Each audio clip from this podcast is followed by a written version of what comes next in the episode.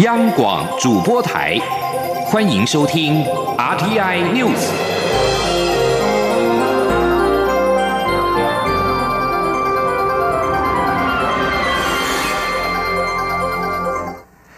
各位好，我是李自立，欢迎收听这一节央广主播台提供给您的 RTI News。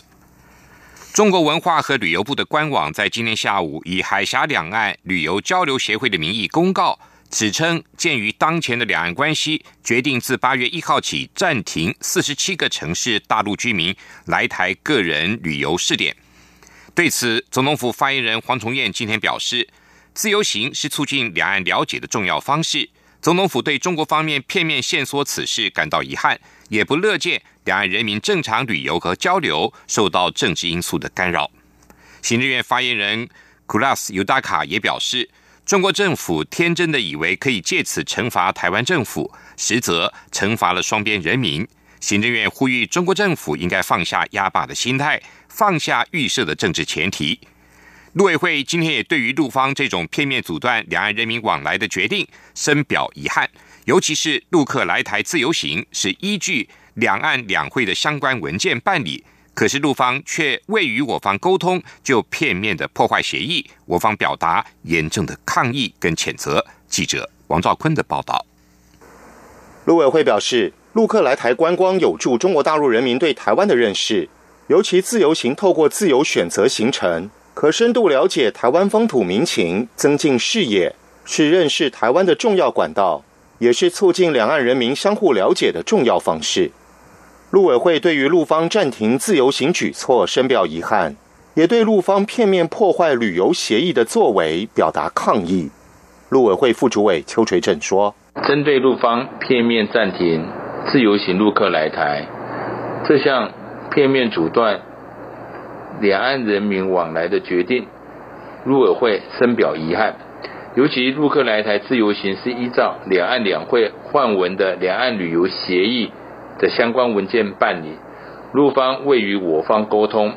片面破坏两岸协议，我方表达严正抗议及谴责。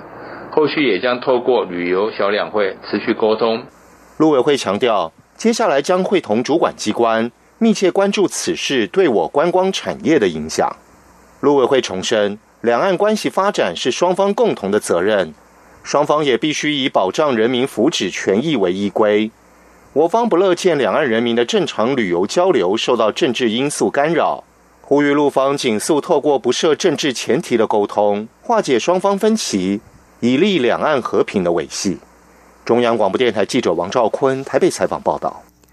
针对中国大陆从八月一号开始停发来台自由行的通行证，交通部观光局今天下午发出书面声明，表达遗憾。至于中华民国旅游品质保障协会理事长许金瑞受访时则表示。这项限缩不仅超乎预期的提早，而且出乎意料的是先停自由行而非团客。记者吴立军的报道。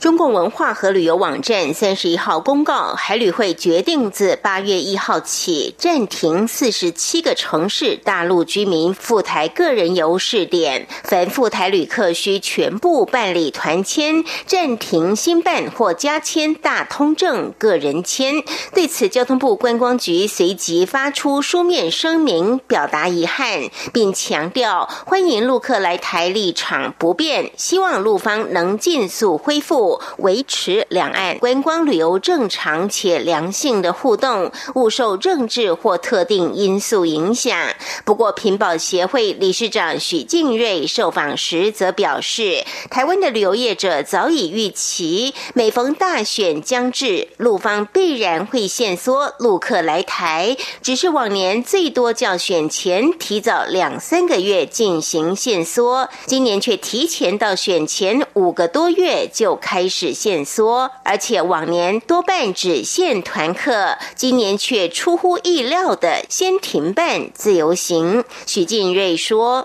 那个有一点超乎预期的提早，我们估计啊，这一波如果这样线上陆客自由行，八月到年底大概是六十到八十万人嘛，就是说原来大家预期最近这段时间自由行的客人可能还会再增加，但是比较出乎意料之外，是从自由行这个是比较出乎大家意料之外的，然后再接下来，团客会不会受到影响，变成业成现在很关注的焦点。徐金瑞指出，今年上半年陆客自由行达六十几万人次，团客反而只有五十几万人，因此业者原本预估在团客可能受限，但自由行不受影响的情况下，今年下半年来台人数还会持续成长百分之十。不过如今犹如再盛夏遇到霜降，影响大约从八月中就会开始浮现，业者预估。包括旅馆、民宿、餐饮、交通、百货等一连串观光产业链，恐怕都难逃一劫。哀鸿遍野的情状已经可以预见。中央广播电台记者吴丽君在台北采访报道。不过，因应中国管制自由行观光客，交通部跟行政院预计会在今年第四季投入新台币三十六亿元的预算，来推动国旅的秋冬游的奖励方案。交通部长林佳龙今天在脸书表示，这次的方案包括团体、自由行旅客都会补助，也将针对观光旅游业推出入园优惠，而详细方案将会在近期公布。林佳龙也强调，面对打压，政府不会让台湾的旅游业者孤军奋斗。高雄市长韩国瑜的国政顾问团总召集人张善政在三十号建议，以宪法一中、台湾优先来取代九二共识一中各表。对此，韩国瑜今天表示，两岸政策非常重要，他会在集思广益之后对外说明立场。不管怎么样，和平、繁荣、互利共赢是最高的追求目标。对此，国民党文传会代理主委陈美华今天表示，这是张善政的个人意见。国民党总统参选人的两岸政策必须遵循党纲，也就是九二共识、一中各表，反对台独，拒绝一国两制。另外，民进党立委李俊毅认为。若没有阐述对两岸关系的中心思想，只是换个口号，并没有实质的意义。国民党立委曾明宗也认为，九二共识仍是目前维持两岸关系最基本的论述，建议党中央进一步的讨论之后再提出。记者郑林的报道。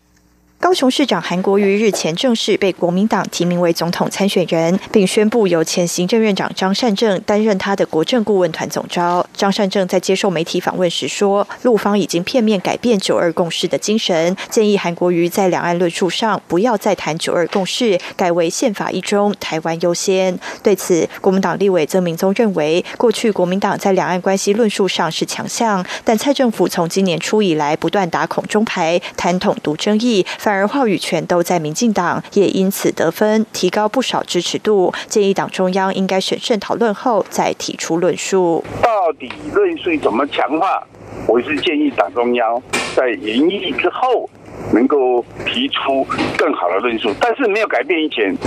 交共是一种各表，还是最基本的论述，除非有更好的。民进党立委李俊义则说，没有把中心思想讲出来的，都只是口号，不是九二共识这个口号不好，换成宪法一中就能解决问题。那对两岸间的彼此的关系到底是什么？你认不认为两岸是一家亲？你认为两岸是不一中嘛？那那那这样的东西你要解释清楚啊，不是九二共识这个这个名词。这个这个口号不好用，那我们换一个口号，这样就可以解决问题。你最基本的，现在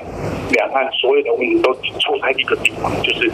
中国不承认台湾是一个主权独立的国家，如此而已嘛。啊，你连这个都讲不出来，那你口号还是口号啊？李俊毅说，宪法一中过去也有人提过，但没办法表现出台湾目前面临的问题，就是台湾是一个主权独立国家，但中国不承认这个事实。因此，他要提醒张善政或韩国瑜对两岸。关系的中心思想到底为何？有没有办法法表现台湾的现况，才是真正的重点。央广记者郑玲采访报道。教育部以扩展平价教保跟减轻家长负担为主轴，从明天起将三件齐发，透过扩大公共化幼儿园、建制准公共机制跟扩大发放育儿津贴等策略，让全国八十多万两到五岁的幼儿都能够获得全面性的照顾。记者陈国伟的报道。照顾幼儿三箭齐发。教育部指出，针对这次少子女化计划，教育部以扩大公共化幼儿园为施政主轴，但家长托育需求无法等待。如果符合要件的私立幼儿园愿意加入准公共机制，就可以扩充评价量能，增加家长就近选择评价较保的机会。预计到二零二四年，评价幼儿园的服务人数可以满足近七成幼童的需求。教育部长潘文忠三十一号在教育部部汇报中。表示，教育部宣誓，从二零一七年到二零二四年的八年间，要增加公共化幼儿园三千班，共八万六千个就学名额。届时增班速度将是过去十六年的二点二倍。已经经过的这三年呢，已经设了九百五十几班。哦，我想这个增加的名额到今年八月一号。它就直接增加了二点五万的幼生哈，可以进到公幼跟这个非营利幼儿园。教育部强调，在准公共机制方面，定有六项合作要件，为幼儿园教保品质把关。家长每月缴交的费用约新台币四千五百元，其他费用将由教育部帮忙家长付给幼儿园。统计全国目前有一千零五十二元申请加入准公共幼儿园，提供十万九千多个平价教保名额，也。使近三年全国评价教保比率成长百分之十五以上。教育部表示，为让准公共幼儿园的教保品质逐步提升，八月起将依据幼儿园核定人数的规模大小，补助购置或修缮教学设施经费，一年二十万到四十万元。另外，也准备其专属的辅导计划，一年最高补助六万元，让幼儿园可以邀请专家学者就课程教学给予指导，还有补助幼儿园办理亲子。教育讲座每年最高一万元，为幼儿园教师及家长创造多赢局面。至于在二到四岁的育儿津贴部部分，教育部提醒，小朋友满两岁生日的下个月起到未满五岁之前，如果没有就读公立、非营利或准公共幼儿园，而且家庭综合所得税率未达百分之二十，家长也没有请领育婴留职停薪津贴，或没有接受政府公费安置者，每月发给育儿津贴两千五百元。第三名以上子女，除了原有的两千五百元，每个月再加发一千元。潘文中说，免付费咨询电话零八零零零二零五一零五，一天就涌入一千四百通来电。家长有任何问题，都可以持续电洽或上教育部全国教保资讯网查询相关资讯。中央广播电台记者陈国伟台北采访报道。美国和中国的贸易谈判代表今天在上海重启了官方谈判，试着结束已经持续一年的贸易战。不过，经过大约四个小时的会谈之后结束，并没有举行记者会，比预期的时间略为提早。尽管美国总统川普连番的推文抨击中国敲定承诺的决心，美国跟中国的贸易谈判代表今天仍然在上海重启谈判，试着结束持续一年的贸易战。美国财政部长梅努钦跟贸易代表莱特海泽今年在中国的上海跟中方谈判代表中国国务院的副总理刘鹤握手致意之后，就闭门展开了双边的第十二轮的商谈。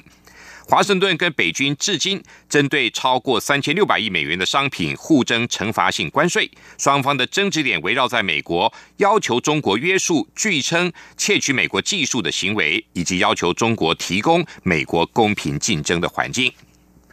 另外，在南韩跟日本的长期外交争执演变成严重的贸易局域之后，南韩政府今天表示，两国的外长将在这个星期会面。法新社报道，在南韩法院判决日本企业必须赔偿二战时期被强迫劳役的南韩人之后，日本在这个月对于南韩寄出了出口限制，影响南韩晶片跟智慧型产业所需要的化学品。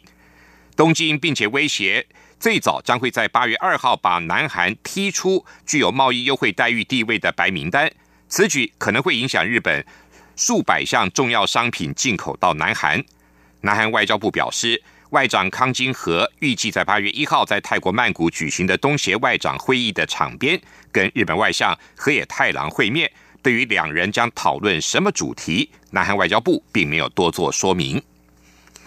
阿富汗官员表示，阿富汗西部今天清晨有巴士在进行期间触发了一枚路边炸弹，造成了以妇孺为主的数十名乘客的死亡。根据当局的说法，这起事件发生在当地时间的上午六点，台湾时间九点三十分左右。在爆炸案发生之际，阿富汗正在为总统大选做准备。而联合国三十号才指出，阿富汗的平民死伤人数达到惊人的程度。发生事故意外的拉法省的发言人莫西表示，死伤人士全部都是平民，是以妇孺为主。这里是中央广播电台台湾之音。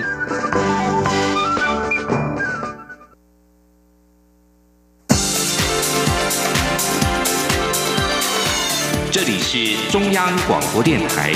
台湾之音，欢迎继续收听新闻。欢迎继续收听新闻。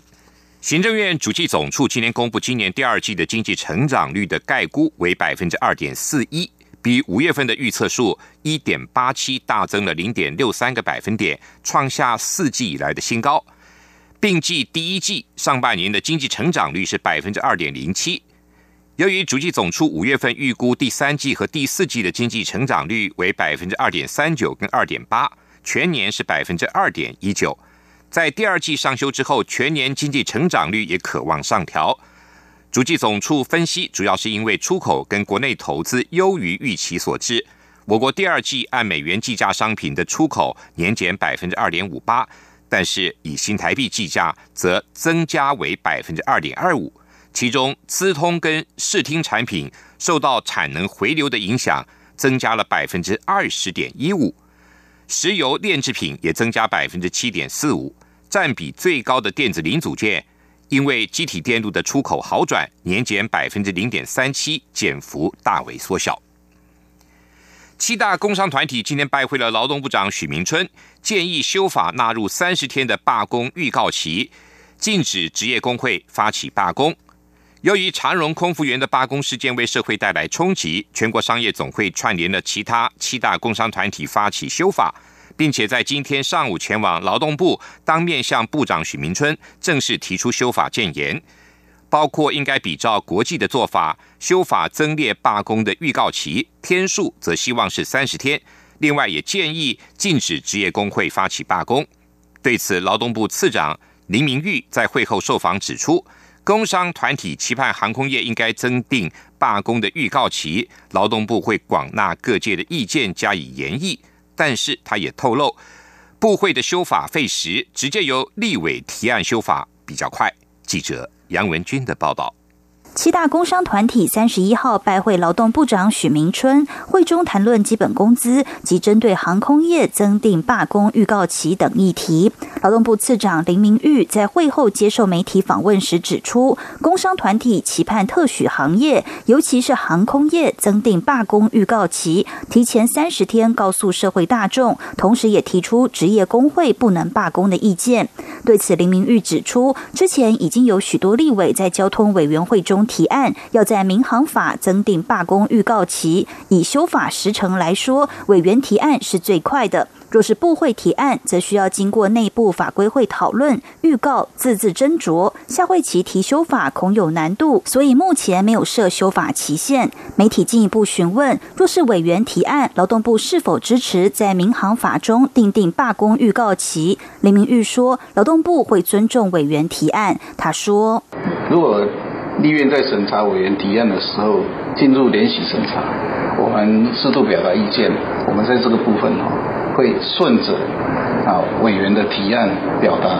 啊，一相关的看法，因为那不可能够表达不同的意见。林明玉也提到，如果是在民航法增订罢工预告期，航空业工会就应该遵守法规。但由于劳资争议处理法没有宣告预告机制，因此即便工会没有预告，罢工仍然是合法，但会受到民航法的行政罚款及相关舆论压力，可能将垫高罢工成本。中央广播电电台记者杨文君台北采访报道。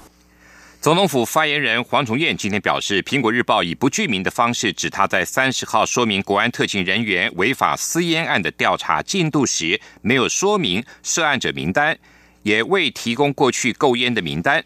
没有指出下令者，并且认为是避重就轻、挤牙膏的报道，是无端的指控。黄崇彦表示，总统府跟国安局的政风单位进行的行政调查，是依据法务部所订定的政风机构执行行政调查作业要点的规定所办理。依照这个规定，行政调查主要是厘清相关人员的行政责任，相关调查的启动是经过检察官同意，并且作业必须要严守，不影响案件的侦查，不违反刑事诉讼法侦查不公开的原则。红海集团创办人郭台铭在国民党内总统初选落败之后便出国。郭台铭今天下午返台，不过郭台铭事前并没有告知返台的确切时间。抵台之后也没有跟其他的通道说明就离去。将在场的等候的媒体扑空。郭台铭阵营的发言人刘幼彤在机场受访表示，郭台铭还没有准备好要对外说明内容，所以先行离开，之后可能会择期再与大家聊一聊。由于支持者自发连署力促郭台铭脱党参选二零二零，跟台北市长柯文哲搭配参选的传言也不断。外界相当关注郭台铭的下一步。媒体询问郭台铭接下来是否会和高雄市长韩国瑜或者是台北市长柯文哲会面。刘幼彤表示，让郭台铭准备一下，或许会有进一步的讯息。针对二零二零总统大选，周刊报道指出，台北市长柯文哲阵营备有三套剧本。鸿海集团创办人郭台铭是否加入战局，成为他参与是否的关键。若郭台铭脱党参选，柯文哲就确定不选，而转向评估阻挡进军国会，为二零二四年的大选布局。柯文哲则指出，在台湾从事政治活动的成本太高，这也是政党为什么是财阀化的原因。他也表示，他这种很便宜的选举方式能否适用于台湾其他地方的候选人，或者是一个很大的问号，是否会往前走也不晓得。柯文哲表示，第三势力目前在立法院能有多大的空间，还在思考中。如果是正常的两党政治，不应该有问题。但台湾就是不正常，要如何导正，他还要再想一想。对于外传台北市长柯文哲会征询副市长人选，要培养接班人，柯文哲表示，这是一个严肃的题目。他认为，目前的选举制度之下，会出现一个完全没有经验的人担任国家的重要职务。这非常可怕。二零二零大选，民进党跟时代力量的竞合关系也备受关注。民进党提名策略小组今天举行会议，决议针对台北市第五选区、台中第二跟第三个选区不予提名，也就是这个选区呢，会和实力的现任立委林长佐跟洪慈庸以及台湾激进合作。不过，仍待八月七号民进党中执会讨论以后才会通过。记者。刘玉秋的报道。民进党与时代力量等第三势力在二零二零大选的竞合关系受到关注。民进党与实力近来各自积极布局区域立委提名，整合陷入僵局。不过，民进党提名策略小组三十一号举行会议，党主席卓荣泰在中常会进行报告时说明立委征召提名进度。民进党发言人李明利会后转述指出，提名策略小组召开会议后，确认民进党针对时代力量现任的林长佐、洪慈庸两个。选区不予提名，议会将与他党合作。不过，相关提名事宜还要送八月七号的中执会讨论定案。李明利转述说：“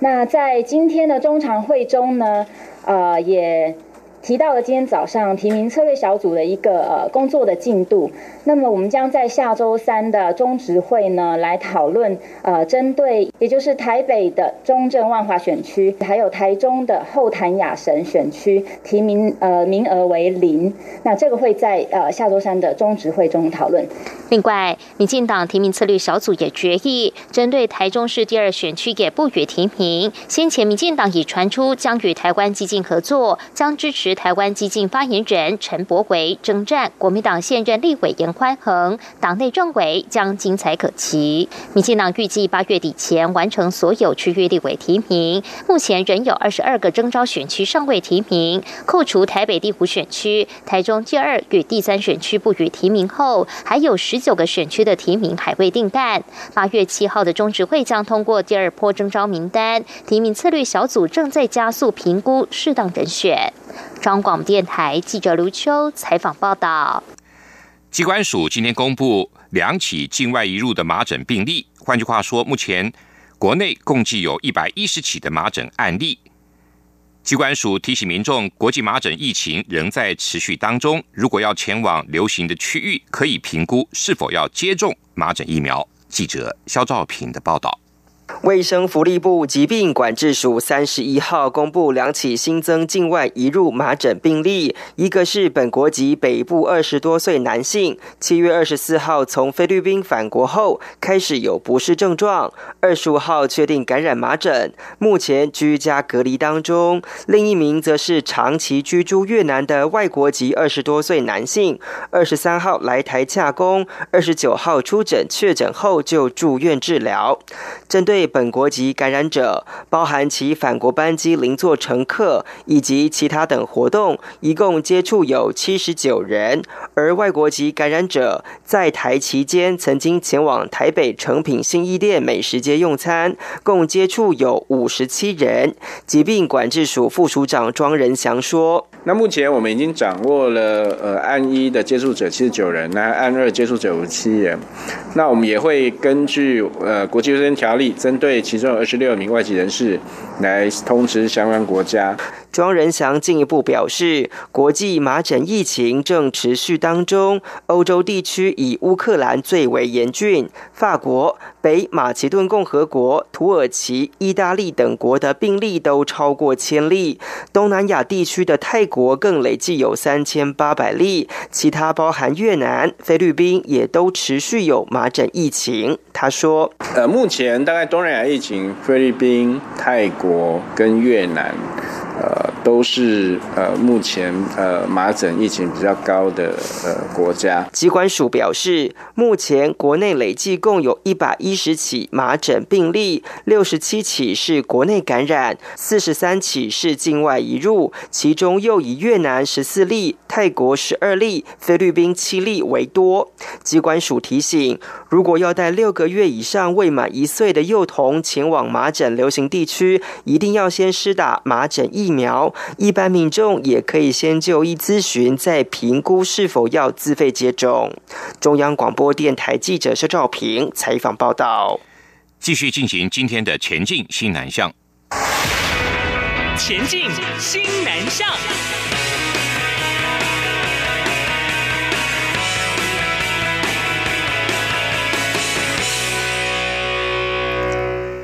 行政院环保署表示，台湾环境教育深获国际肯定。台湾将在今年底前成立全球环境教育伙伴亚洲中心，规划明年开始要进一步的向东南亚国家分享环境教育的理念跟做法。记者肖兆平的报道。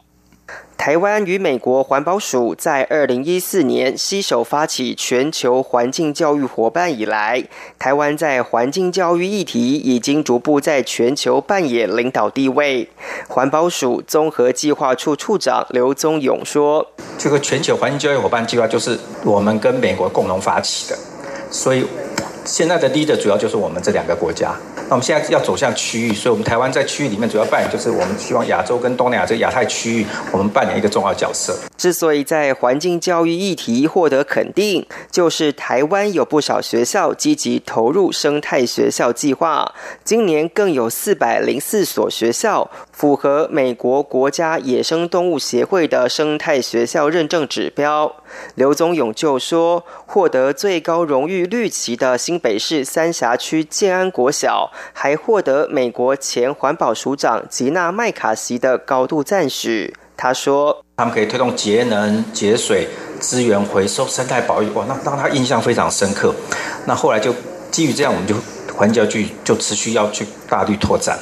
那大力拓展部分，第一个就是我们希望环境教育全变成一个全球化，大家能够共同努力的目标。因为各位知道，最近一个很夯议题就是海洋塑胶废弃物的问题。”由于东南亚国家也深受海废问题所苦，因此全球环境教育伙伴将要把工作重点放在东南亚。台湾则是要在今年底前在台中成立全球环境教育伙伴亚洲中心，筹备亚太与新南向国家的环境教育工作。刘宗勇说：“配合新南向啊，经营整个新南向的环境教育工作。那我们现在也在规划整个亚太环境教育论坛啊，就是。”配合西向法，东南亚国家大家互相召集，怎么去推动环境教育，让我们的环境未来会更的更能变得更好。环保署表示，在全球环境教育伙伴亚洲中心挂牌后，计划要在二零二零年上半年与新南向各国完成初步了解，以便后续的合作计划。中央广播电台记者肖兆平采访报道。经济部水利署与我驻泰国台北经济文化办事处共同合作，带领九家国内厂商，今天起在驻泰处的新址办理新创水商品展示会。三天展示期间，将有数十家泰国的产官学研各界团体受邀前往参观，预计将会带来上亿元的潜在商机。